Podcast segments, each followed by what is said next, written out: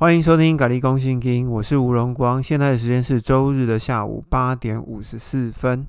上一回我们有提到马太福音的二十五章跟二十六章。二十五章有提到十童女的比喻，十童女的比喻里面的重点，第一个就是童女要出去迎接新郎，所以说她要离开家、离开教会、离开她原本住的地方，这是第一个，她要出去。第二个呢，在进入等待之前，他要准备油。这个油是在还没有进入黑夜的时候，其实就已经准备好了接下来呢，到了指定的地点以后，他就要点灯，然后天就黑了。天黑呢，就代表是末期最后七年的黑夜。等到半夜的时候，也就是等了三年半之后呢，基督就会来。为什么聪明的童女不愿意分享给另外一半的童女呢？为什么不能把油分一点给我们？因为啊，得救是可以分享的，得救是可以靠着哀之圣成圣。这个之前我们在生命记以及马太福音的二十三章其实都有提过。如果想要听清楚一点，人可以回顾，可以去听马太福音二十三章里面讲的部分。另外一个是得胜是没有办法分享的，因为得胜呢，完全就是看你自己的行为，基本上。被选为童女的人一定会有做到几件事情。第一个就是你一定会保持你在这个世界上的公平与正直，你判断事情或做人做事，你都会公平与正直。第二个，童女一定是完全人。什么叫完全人？完全人是指宗教上的完全人，而不是指行为道德上的完全人。在摩西律法里面有提到，完全人的意思呢，是在嘴巴里面讲不出错谬的说法。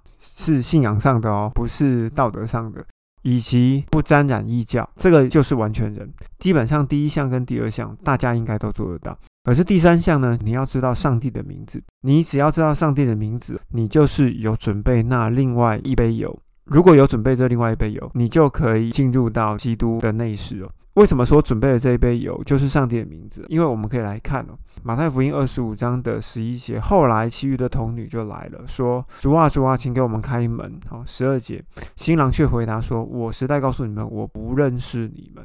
为什么新郎不认识你？因为呢，你也叫不出新郎的名字啊。新郎当然不认识你。”所以，请你不要听其他的人。在最近哦，因为武汉肺炎的关系，所以大家觉得末世应该很接近了。很多人就会把石童女的比喻拿出来哦，那他们就会讲说，你要在家在教会里面多多的祷告，这绝对不是正确的。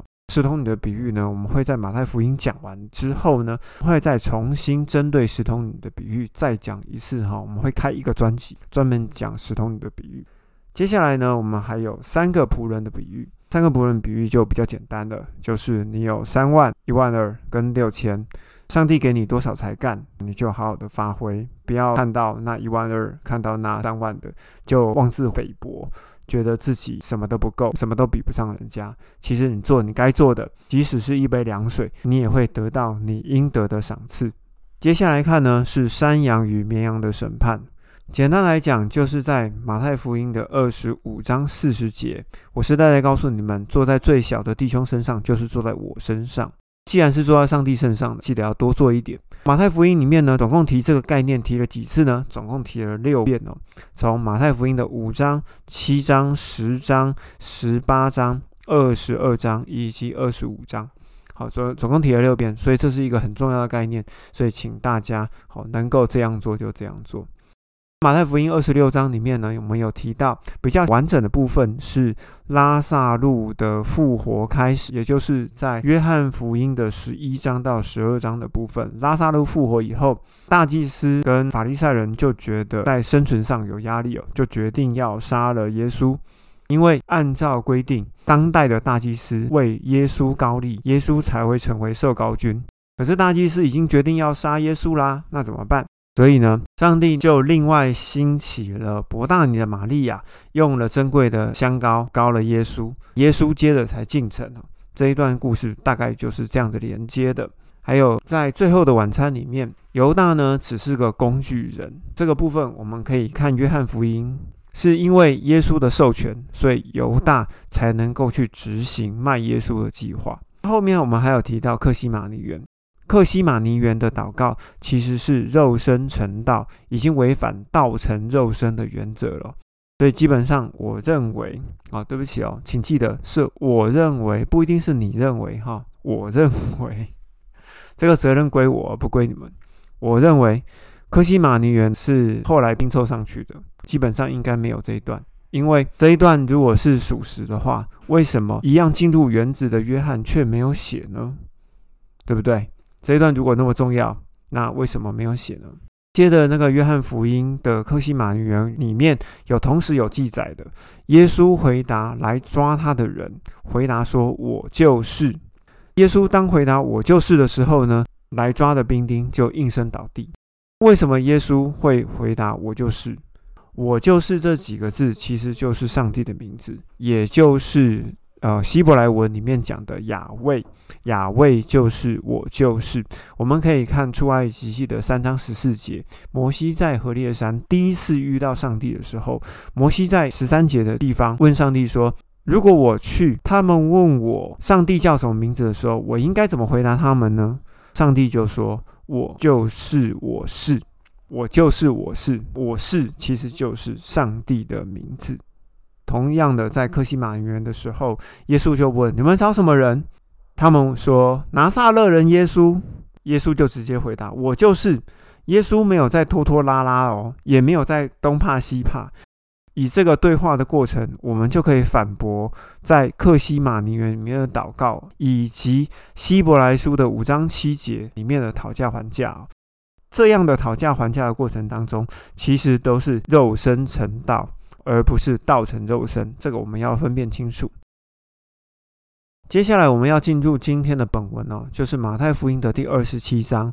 在进入本文之前，还是请你们把纸本的圣经拿出来啊。我们希望可以看着纸本圣经，这样子我们可以比较快可以进入状况。虽然说我们整本圣经会翻来翻去啊，从新约翻到旧约，再从旧约翻到新约哦，参考来参考去。这样子你们不会觉得很好玩吗？啊，其实不是因为玩啊，是为了要让大家可以把整个圣经看得更透彻。你会发现，上帝从创世纪一直到启示录，有一个大原则都不变的，他的他的原则是很清楚的，而且呢，是他讲过的话从来没有改变过。所以我们需要纸本的圣经来好好的 study。当你有发现什么东西，你就可以直接拿一支笔，直接记录上去，这是很直观的，就不会有数位工具要记上去的问题。所以，请各位还是准备一本纸本的中文新译本圣经，这样子我们可以看起来可以更同步。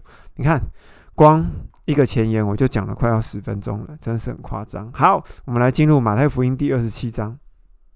马太福音第二十七章，耶稣被交给比拉多，犹大就在这个时候就出现了。我们直接看二十七章的第九节，这就应验的耶利米先知所说的：“他拿了三十块钱的银子，就是以色列人给他固定的价格。他买了一个田，叫陶匠的田，正如主所指示我的。”这句话到底有什么问题？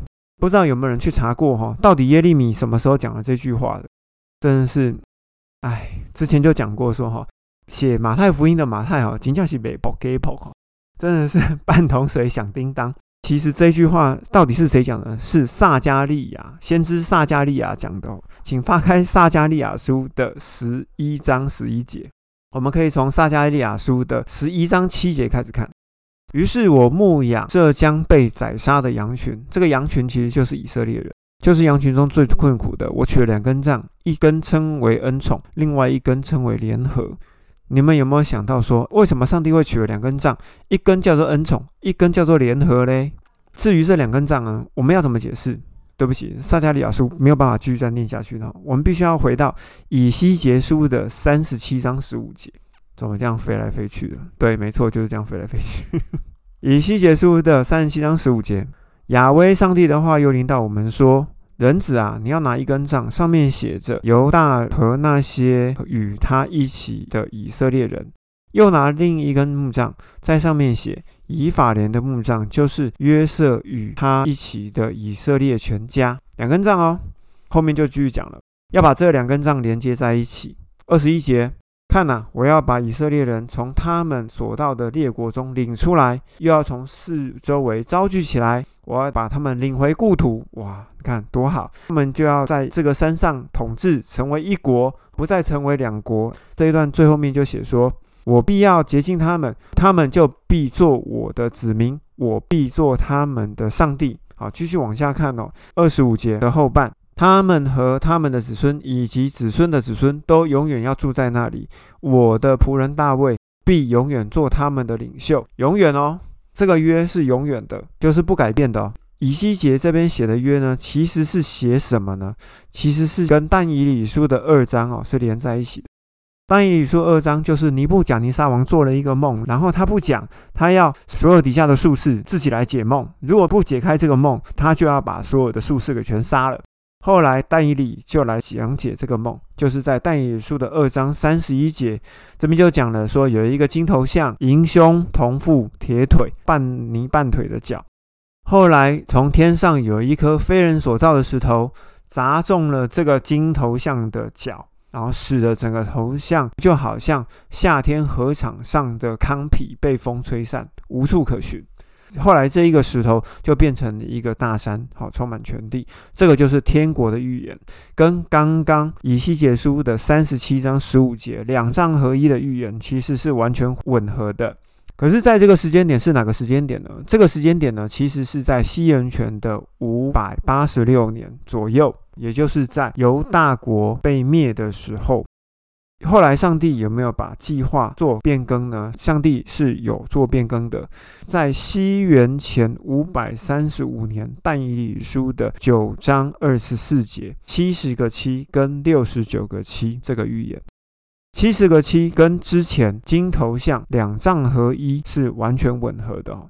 在但以理书的九章二十四节哦，为了你的同胞和你的圣城，已经定了七十个七，要结束规范，终止罪恶，遮盖罪孽，隐性永义，封住意象与预言，并且高抹至圣所，或者是并且高抹至圣者。你要明白。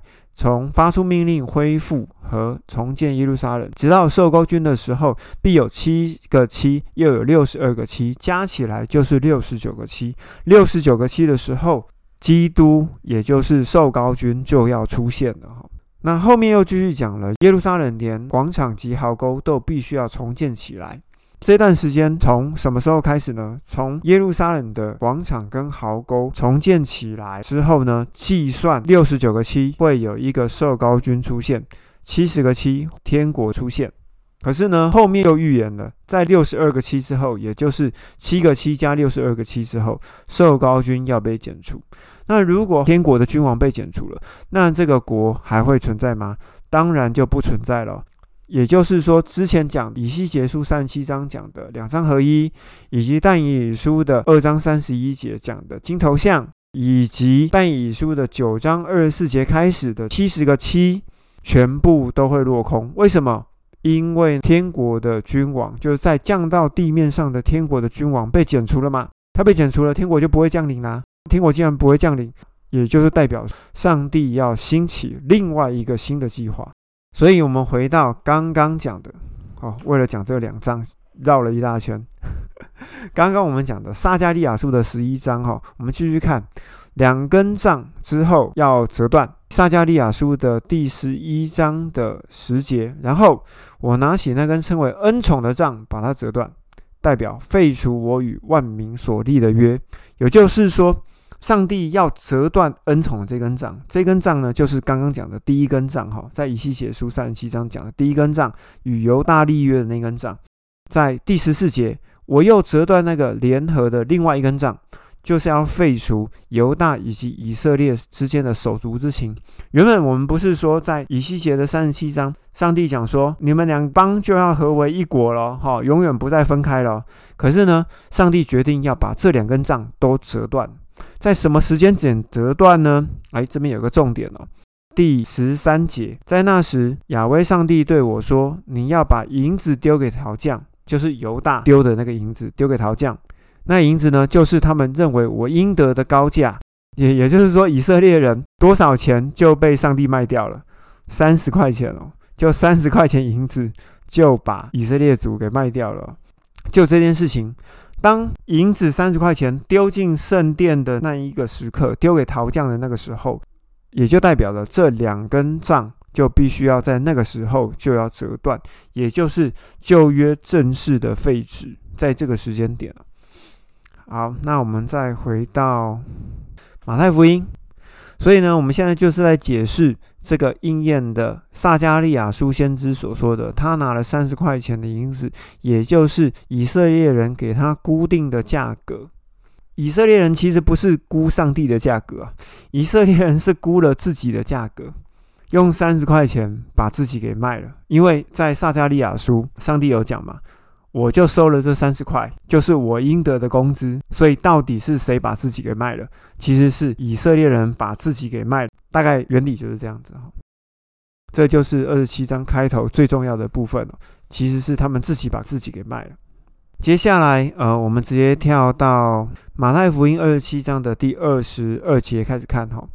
比拉多问他们说：“那么我怎样处置那称为基督的耶稣呢？”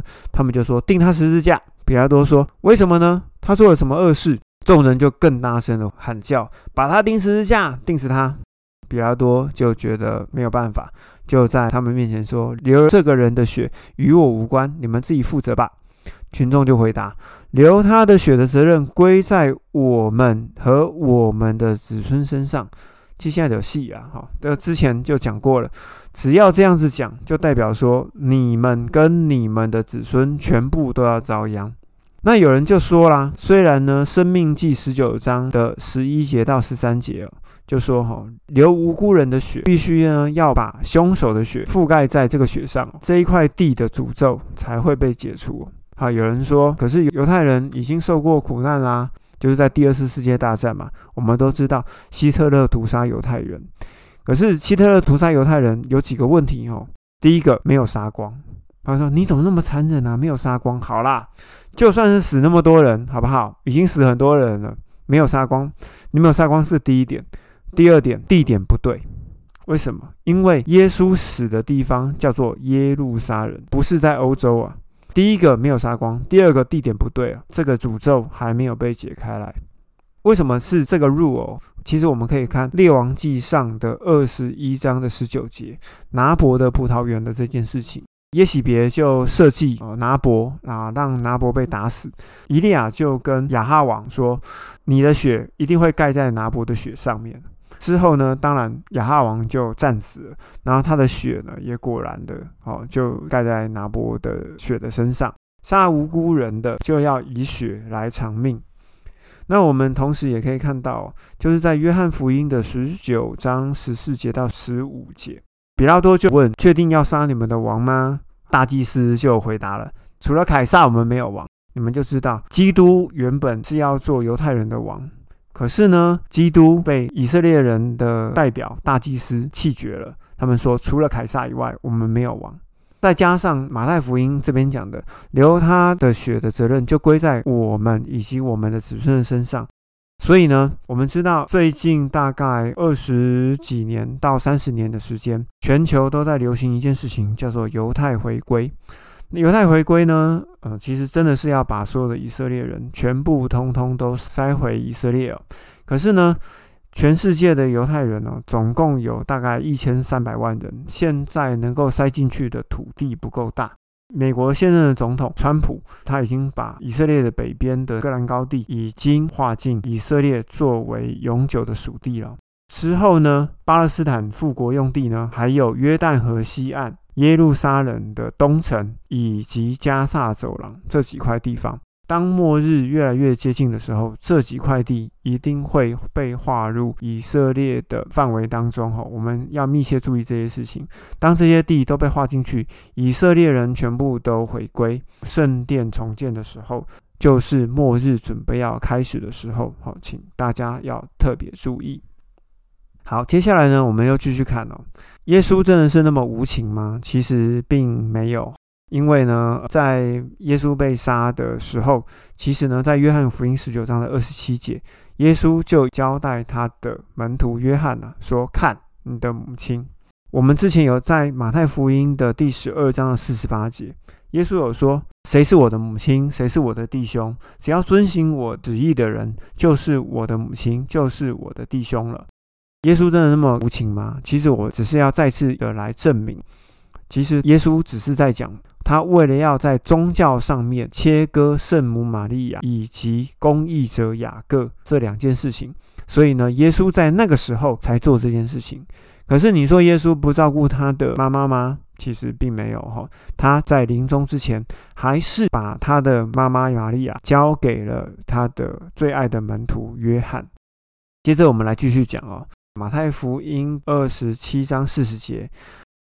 为什么这些人说你这个想拆毁圣殿的人，三日内又想要把它重建起来，要救救自己哦？其实这个部分呢，其实就是在讲说。